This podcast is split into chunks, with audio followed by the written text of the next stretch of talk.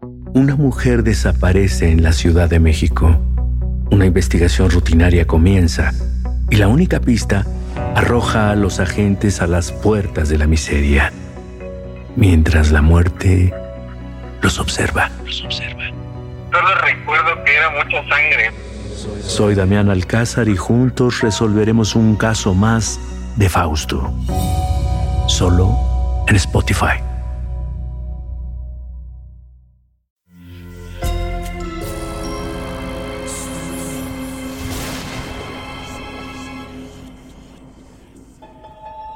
Portal Sonoro no se hace responsable de las visiones, pesadillas o encuentros cercanos del cuarto tipo que puedan suceder antes, durante o después de la experiencia. Para una experiencia sonora completa recomendamos audífonos para dejarte envolver por el mundo de experimentos retorcidos. Escucha bajo tu propio riesgo. Un grupo es considerado una unidad social básica, pero también es un concepto intrigante. ¿Cómo se conforma un grupo? ¿De qué manera se determinan sus normas y jerarquías internas? ¿Qué es lo que lo mantiene unido? ¿Y qué es aquello que lo puede romper? Y como todo lo que interesa al humano, los grupos también han pasado por sus propios experimentos retorcidos. Abramos tu mente al estudio de la formación de grupos y sus posibles funestas consecuencias. Es una tarde-noche en los años 60 los bomberos del sector 24 se encuentran resolviendo la matemática del infierno. Se preguntan, ¿qué podía haber iniciado este incendio en medio de la nada? Entre los escombros hay un marco roto cuya fotografía quemada solo conserva las palabras del diablo. De entre las cenizas se percibe un penetrante olor a hule quemado, pero hay algo más. Un olor nauseabundo que aparentemente emana cerca de una cama. Con el agua aún escurriendo por las paredes para detener por completo el fuego, los bomberos se acercan lentamente al colchón de la única cama en ese lugar. De manera coordinada, levantan el colchón. Ahí, en el suelo, una persona casi irreconocible por las quemaduras en todo su cuerpo se encuentra con una espantosa mueca de terror en su rostro. Ahora escucha. Solo escucha el sonido de las manecillas. Escucha cómo se desvanecen una a una. Es así porque ahora quizá hemos logrado que entres en un trance podcástico en el que dejarás de ser tú. Y hasta que escuches las manecillas de nuevo, mi voz te permitirá entrar unos minutos en la cabeza de Luis, un joven de clase media que llevará sus problemas adolescentes a un extraño campamento en la montaña del diablo. Sonoro presenta Experimentos Retorcidos. Y esta es la voz de tu anfitrión, Alejandro Joseph.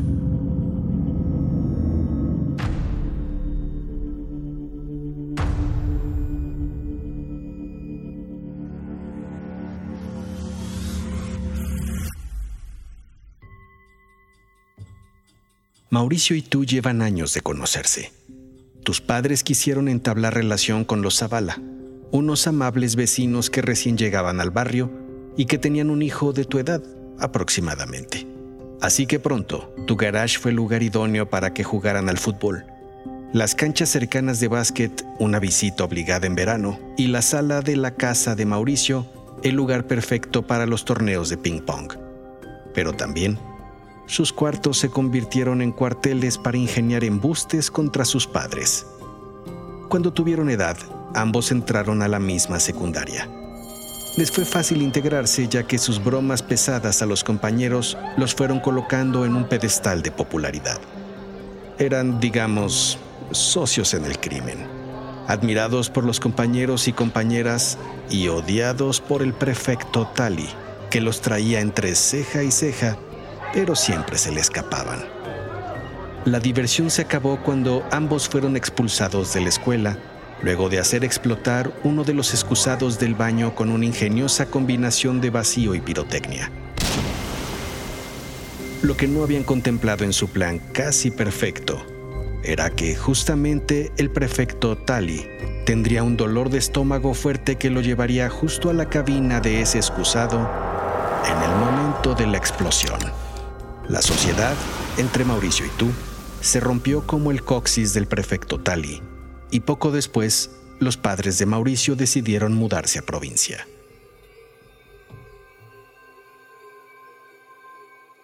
Alejarte de tu mejor amigo Mauricio no ayudó en tu paso de niño travieso a joven problema. Tus padres eran llamados a juntas escolares una semana sí y la otra también. La recurrencia, tu necedad y tu inteligencia provocaron que tus padres bajaran los brazos con el tiempo. Al menos hasta ese día que entras a la casa y ves a tus padres dialogando con un señor de unos 40 años en la sala se presenta como el señor Vladimir. Es un tipo alto y con imponente musculatura, un tipo de corte militar. Tus padres te informan que tras tu última expulsión escolar, han decidido enviarte a un internado de muchachos problemáticos. Campamento. Sí, campamento. Eso quise decir, señor Vladimir, dice tu madre. Es un campamento para que jóvenes talentosos como tú, Luis, desarrollen su potencial. Se firman papeles y pocos días después estás esperando el camión que te llevará al feliz campamento hijo, dice tu padre.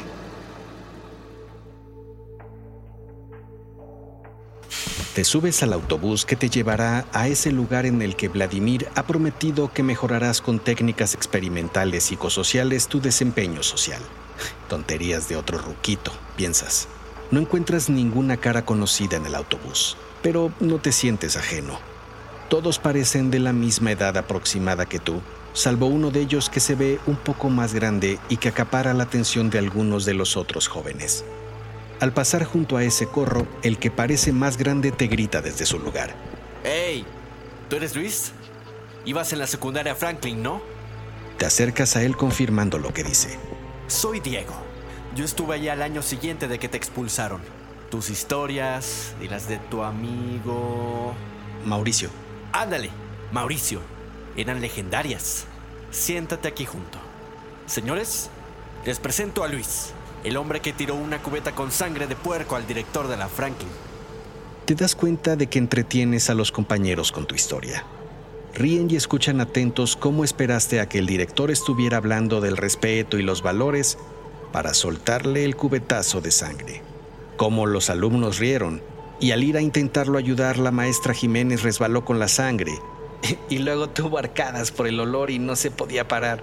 Te estabas integrando y apenas era el primer día, algo a lo que, francamente, estabas acostumbrado. Sin embargo, había otros compañeros en el camión que no parecían interesados en tu relato. Estaban en lo suyo, pero aprovechando su distracción, Diego se fue acercando lentamente a uno y le propinó un duro zape. Aquel reaccionó furioso y trató de responder. De la nada comenzaron los golpes en el camión hasta que este tuvo que detenerse por completo y el conductor bajar. El pasillo se convirtió en una batalla campal, al menos hasta que entró por la puerta del autobús el señor Vladimir. No le hicieron mucho caso, pero lo hicieron cuando tomó del brazo a un compañero que iba a soltar un puñetazo a Diego y le aplicó una llave por la espalda que llevó al joven directo al suelo gritando de dolor. ¿Se calman? Estamos por llegar al campamento en unos minutos. Hasta entonces les pido orden, señores. Estamos por llegar a la montaña del diablo. Se acomodarán en su cabaña y mañana por la mañana recibirán instrucciones. Aquí habrá otras normas, ¿está claro? Solo hasta que todos afirman con la cabeza suelta la mano del compañero quien queda tendido en el suelo llorando de dolor. Todos se regresan de inmediato a sus asientos en completo silencio.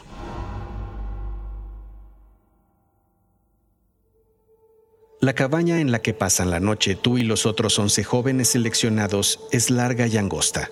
Apenas hay lugar para una fila de seis literas y un pasillo que lleva hasta el baño de dos mingitorios, dos excusados y dos minúsculas regaderas. Hay un espacio amplio donde se encuentra una vieja y algo tétrica chimenea con troncos chispeando para dar calor a la habitación. Tú apañas la cama alta de la cuarta litera. Se encuentra a una altura que permite ver por la única ventana del cuarto lo que sucede afuera e incluso observar al señor Vladimir justo en el momento en que entra a su cabaña a unos 200 metros de distancia. En ese ambiente, caes rendido. No habían pasado ni 15 minutos luego de que una ruidosa chicharra los despertara a todos por la mañana cuando se dio la primera disputa en el grupo. Bueno, la primera seria, porque por la noche varios de los que estuvieron en el camión contigo y con Diego hicieron burla de los olorosos pies de Raúl, asunto que terminó con vituperios y amenazas. Pero el primer verdadero problema llegó al momento de querer ocupar el baño. Aquello desató empujones, golpes y amedrentamientos que iban escalando hasta que se te ocurrió tranquilizar a los bandos y decir que la mejor solución era el azar. La mayoría aceptó, se tomaron números y se respetaron turnos y tiempos, pero el recelo comenzó a surgir entre los compañeros.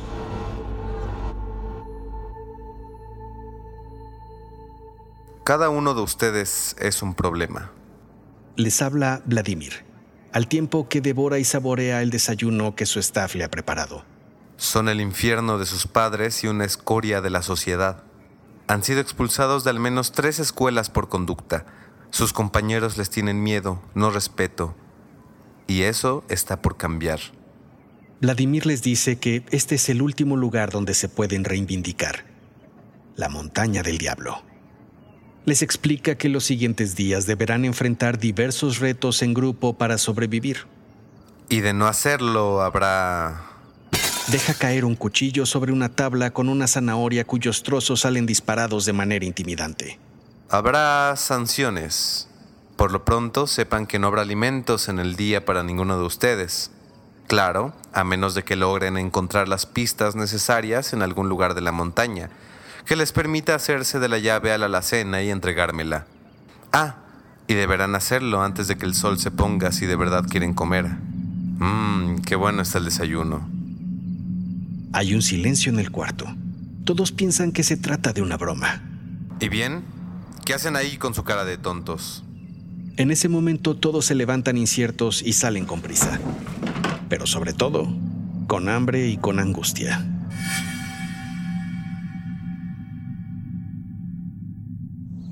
Antes de comenzar, Raúl mira a Diego y lanza un escupitajo frente a sus pies. Si encontramos la llave, nos aseguraremos de que tú y tus amigos rueguen por comida. Mira qué miedo, pequeña rata. Si llegan a ganar, te aseguro que sin saberlo estarás comiendo mi mierda. El grupo se divide en dos. Diego, otros cinco y tú se internan en la montaña. A lo largo del camino comienzan a encontrar pedazos de tela en árboles y piedras. Los trozos parecen comenzar a formar un mapa. Sin embargo, las partes no embonan. Falta poco para que anochezca y no logran descifrar nada.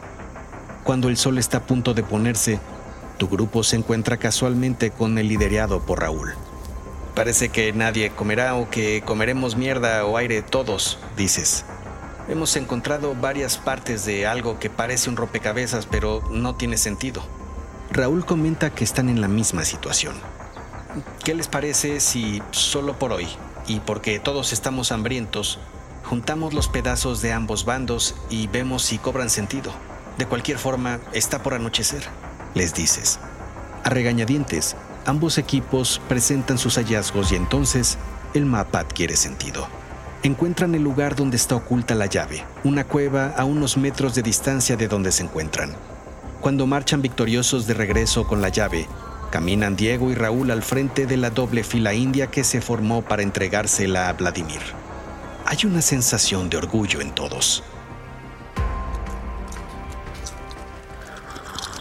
Vladimir cumplió su promesa y esa noche todos comen como trogloditas y celebran su esfuerzo en equipo contando las mejores anécdotas del día. Raúl casi cayendo a un desfiladero de no ser por un compañero que lo sostuvo oportunamente, o la de un miembro de tu equipo que se encontró cara a cara con una cobra de la que pudo huir con habilidad, no sin mojar un poco los pantalones, y tantas otras que son narradas bajo la singular tormenta que azota la montaña del diablo esa noche, hasta que deciden ir a dormir. Desde tu litera, puedes ver la luz encendida en la cabaña de Vladimir. De pronto notas que la luz se apaga. Sin embargo, puedes jurar que ves a Vladimir saliendo de su cabaña e internándose en el bosque en medio de esa tormenta. ¿A dónde podía estar yendo Vladimir a esa hora? Más tarde esa misma noche, comienzas a sentir el frío crepitar por todo tu cuerpo.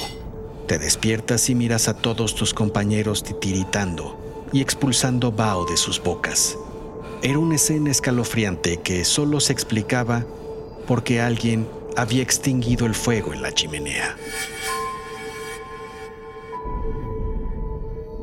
Hay una nota pegada en la puerta de la cabaña. Está firmada por Vladimir. Les dice que se acabaron los leños secos en el campamento, que si querían tener la cabaña con calor esa noche, tendrían que buscarla en las cercanías. Hay quejas e inconformidad por parte de todos.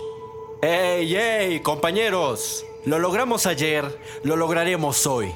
Sirve que iremos conociendo mejor el terreno y en una de esas vemos cómo largarnos de aquí todos. Uno de los compañeros explica las características de los troncos que se deben encontrar y los posibles lugares donde se hallan. Se organizan en cuatro grupos y salen a buscar la leña después de un frugal desayuno improvisado con lo que encuentran a la mano en la alacena. Fue una labor relativamente sencilla. Y por la noche, mientras hacen un recuento de lo sucedido al calor del fuego nuevamente, Julio, uno más de los compañeros, mencionó que el gañido de un halcón lo había guiado al lugar donde encontraron una gran pila de troncos secos. Luego de un silencio, eres tú quien sugiere que este equipo que lo lograba todo fuera nombrado los halcones. La moción fue vitoreada por todos. Vladimir los reúne en el desayunador. Quiere felicitarlos por estar superando todos los retos sin problema les dice que uno de ustedes le mencionó que se autodenominaron los halcones y que encontraba muy propicio ese nombre. Como reconocimiento, les había conseguido playeras deportivas con el nombre de cada uno de ustedes en la espalda y al frente el dibujo de un halcón. Explotan de gusto. Momento, momento. Para poder merecer esa camisa deberán aún superar varios retos los siguientes días. Sin duda, señor Vladimir. Podemos con todo nos ha hecho invencibles. Tendrá que cuidarse para que no le caiga de pronto una cubeta de sangre de cerdo. Vladimir es el único que no ríe.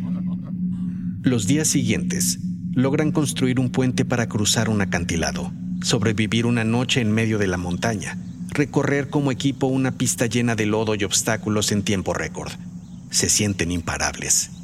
Pero por las noches, Tú continúas intrigado por saber a dónde iba Vladimir por la madrugada varias noches, y estabas a punto de descubrirlo.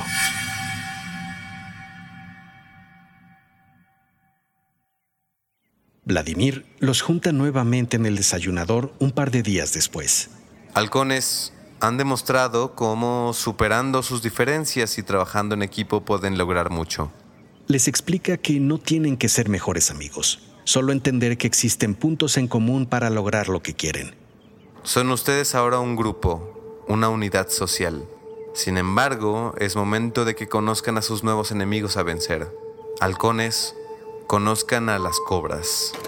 En ese momento, entran al desayunador un grupo de otros 12 jóvenes similares a ustedes en edad y estatura. Portan unas playeras con el emblema de una cobra. Entre sus integrantes puedes ver para tu sorpresa a Mauricio, tu viejo amigo de fechorías. Te invade un sentimiento de alegría y al mismo tiempo una zozobra por saberlo en el grupo contrario. Cobras, conozcan a los halcones. No se sorprendan. Ambos equipos han logrado superar con notoriedad las pruebas que se les han presentado. Lo sé, porque yo vigilé y entrené a ambos equipos y seleccioné a sus integrantes. Vladimir explica que el equipo que gane los siguientes retos podrá regresar pronto a casa. El otro, el perdedor, deberá permanecer aquí en la montaña del diablo a realizar tareas forzadas durante el resto del verano.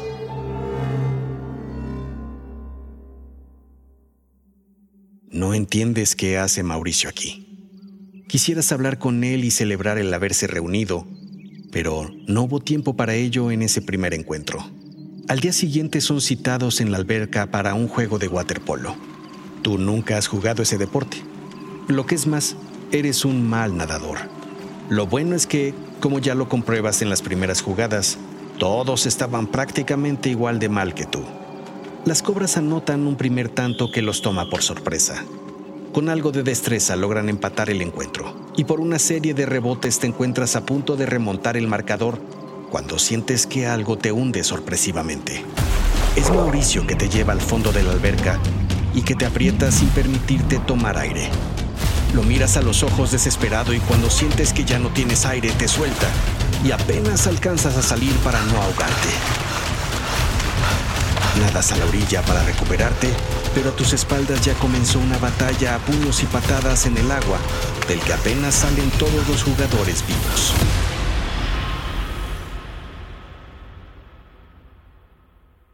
Más tarde, cuando llegan a la cabaña, descubren que los leños para pasar la noche fueron hurtados. No tienen duda de que se trató de una jugarreta de las cobras, así que planean la venganza. Raúl y Diego deciden dejar encerrados a las cobras en su propia cabaña y humearla. Cuando es momento de la siguiente actividad, la de encontrar una bandera en el bosque, las cobras no llegan y ustedes son dados por ganadores por Vladimir. Las cobras se enfurecen. Comienza así una serie de venganzas de un lado y del otro que va subiendo de tono. Pareciera como si a todos esos inadaptados sociales, pirómanos, buleadores y dementes les hubieran dado un permiso especial para saciar lo que se les ocurría en sus retorcidas mentes. Eso explica que un día uno de los miembros de las cobras colgara boca abajo y maniatado en el precipicio al que casi cae Raúl en la montaña, y que un miembro de los halcones haya sido encontrado brutalmente golpeado y desnudo a mitad del bosque donde Julio se enfrentara con una verdadera cobra. Hostilidades perversas que siguieron varios días más. Sin embargo, lo que terminó por irritar a la gente de tu equipo fue cuando Diego intentó jalar la palanca del excusado solo para descubrir que no había agua. Al principio no fue tan terrible la noticia. Fue hasta que comenzaron a tener sed y se dieron cuenta de que no había agua tampoco en la alacena, ni en ningún otro lugar. Comenzó la pestilencia en la cabaña y las bocas resecas. Evidentemente se trataba de una afrenta de parte de las cobras que habían cortado el agua en una medida desesperada. Era hora de ir a pedirles cuentas de una vez por todas y de demostrar quiénes eran los líderes del campamento. Se armaron con los palos e instrumentos punzocortantes de metal que consiguieron y salieron fúricos al encuentro con los otros. ¡Halcones! ¡Acabemos con ellos! Un sí contundente se escuchó en la boca de todos. Marcharon pero a la mitad del camino, como si se tratara de un espejo, se encuentran con las cobras, también con palos e instrumentos punzocortantes de metal que casi podían rasgar el tenso ambiente.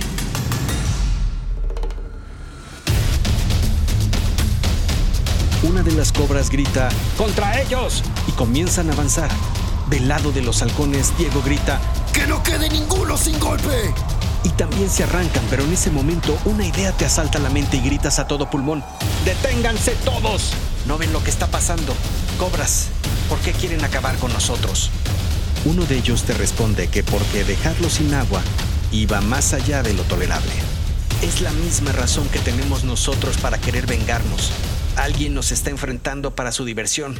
Esto es obra del sádico de Vladimir. Él es el único que puede cortar el agua de ambas cabañas y el único que puede controlarnos en este campamento de mierda.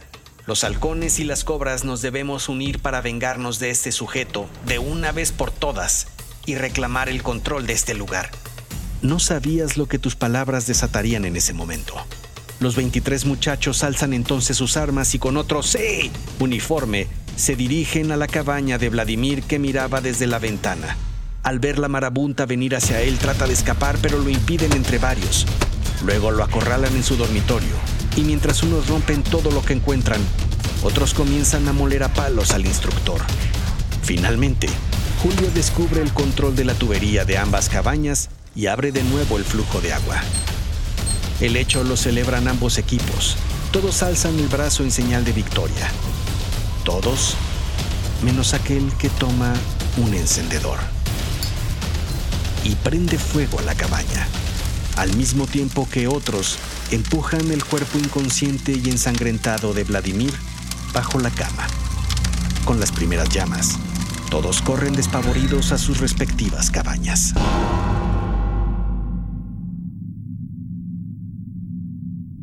Cuando están todos tus compañeros en la cabaña de los halcones, sientes aún la adrenalina a tope. Ese Vladimir tuvo su merecido. Sí, eso le enseñará. Bien advertida esa trampa, Luis.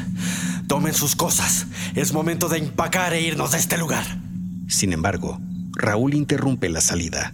Momento, compañeros. No sé si lo entiendan, pero acabamos de quizás asesinar a alguien.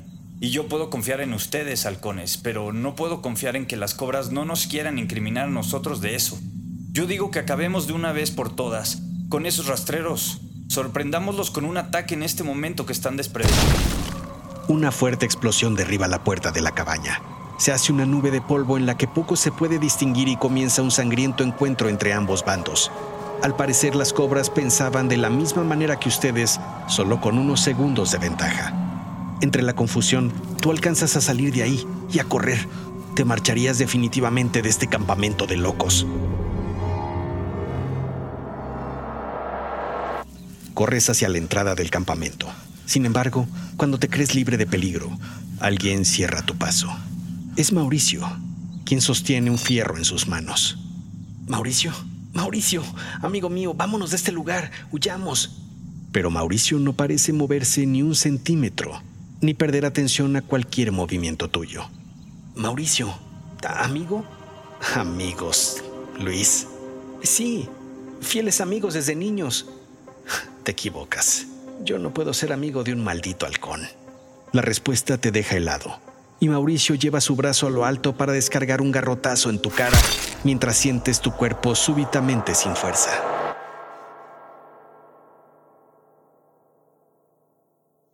Afortunadamente, la policía llegó justo un segundo antes de que Mauricio soltara el garrotazo y lo alcanzaron a derribar con una bala de goma. Escuchas poco a poco las sirenas de un camión de bomberos y unas torretas de policía en la cercanía. Todo es confusión desde el suelo. Entiendes que un policía te pregunta si te puedes poner de pie al mismo tiempo que te pone una cobija térmica en el cuerpo. Te levantas tambaleando y te llevan a que te atiendan en una ambulancia. Desde ahí puedes ver cómo sacan el cuerpo irreconocible, pero aún con vida de Vladimir, y cómo atienden a Diego y a otros, mientras que a Mauricio lo suben en una de las patrullas. Te acercas a él con cautela. Lo miras a los ojos y no logras ver en ellos ni siquiera el reducto de ese equipo que fueron años antes de visitar la montaña del diablo. Es hora de que vuelvas a ser tú, de que regreses lentamente. Escuchas las manecillas de nuevo una a una mientras te haces consciente de que escuchas un podcast llamado Experimentos Retorcidos y de que no te encuentras en la funesta montaña del diablo. Este capítulo está inspirado en el experimento social conocido como la Cueva de los Ladrones, realizado en 1954 por el psicólogo social de origen turco Musafer Sherif y su esposa Caroline Wood Sherif. Ambos fueron reconocidos psicólogos sociales que estudiaron a fondo las dinámicas de grupo y la influencia social. Son recordados por sus estudios en la identidad de género y la discriminación de género. Particularmente el experimento de la cueva de los ladrones concluyó que, aunque inicialmente pudiera no haber odio o animadversión entre los miembros de un grupo, algunos problemas como la escasez de recursos pueden desatar la competencia y el conflicto entre ellos. No obstante, estos conflictos pueden ser reducidos mediante el aumento de la cooperación y la colaboración entre los miembros del grupo, al menos por el tiempo en el que la identidad grupal y la cohesión tienen sentido para sus miembros. Es como cuando alguien le va a un equipo de fútbol y odia a los contrarios, pero cuando juega la selección nacional, ese odio se olvida y se vuelve un nuevo grupo, el cual, tan pronto termina el encuentro de la selección, regresará a sus ilógicos patrones de odio al equipo contrario. Parafraseando al comediante Seinfeld, los integrantes de un grupo en realidad solo echan porras a unas camisetas. Si te interesa saber más acerca del experimento de la cueva de los ladrones, no dejes de consultar las ligas e información de interés que te dejamos en las notas de este episodio. Los personajes y situaciones en este capítulo son ficticios. Cualquier parecido con la realidad es mera coincidencia. En la producción de este episodio estuvimos Fernando Santamaría, Israel Pérez, Karina Riverol, Daniel Valenzuela y un servidor, Alejandro Joseph. No dejen de regalarnos una calificación y un comentario en Spotify o en Apple Podcast. Nos dará mucho gusto leerlos y ayudará a que otras personas puedan encontrarnos más fácilmente. Yo los espero en el próximo episodio, en el que exploraremos un nuevo experimento retorcido.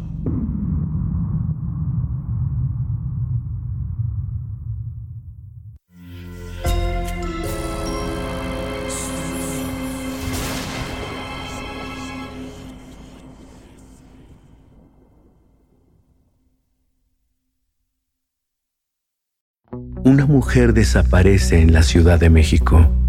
Una investigación rutinaria comienza y la única pista arroja a los agentes a las puertas de la miseria, mientras la muerte los observa. Solo recuerdo que era mucha sangre. Soy Damián Alcázar y juntos resolveremos un caso más de Fausto.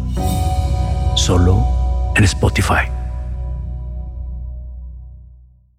Sé bienvenido a Tristan Terror, mi podcast donde comparto múltiples vivencias paranormales que mi propia audiencia me manda.